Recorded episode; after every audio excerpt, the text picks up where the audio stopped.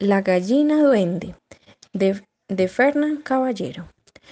Una mujer vio entrar en su corral una hermosa gallina negra,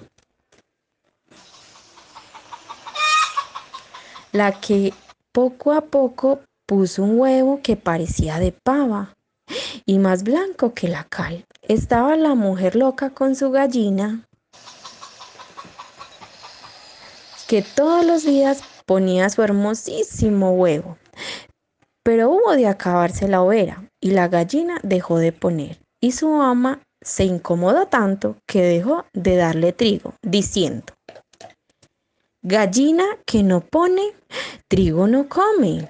A lo que la gallina, abriendo horrorosamente el pico, contestó, Poner huevo y no comer trigo, eso no es conmigo. Y abriendo las alas, dio un volteo y salió por la ventana. Desapareció, por lo que la mujer se cercioró de que la tal gallina era un duende que se fue sentido por la avaricia de la dueña.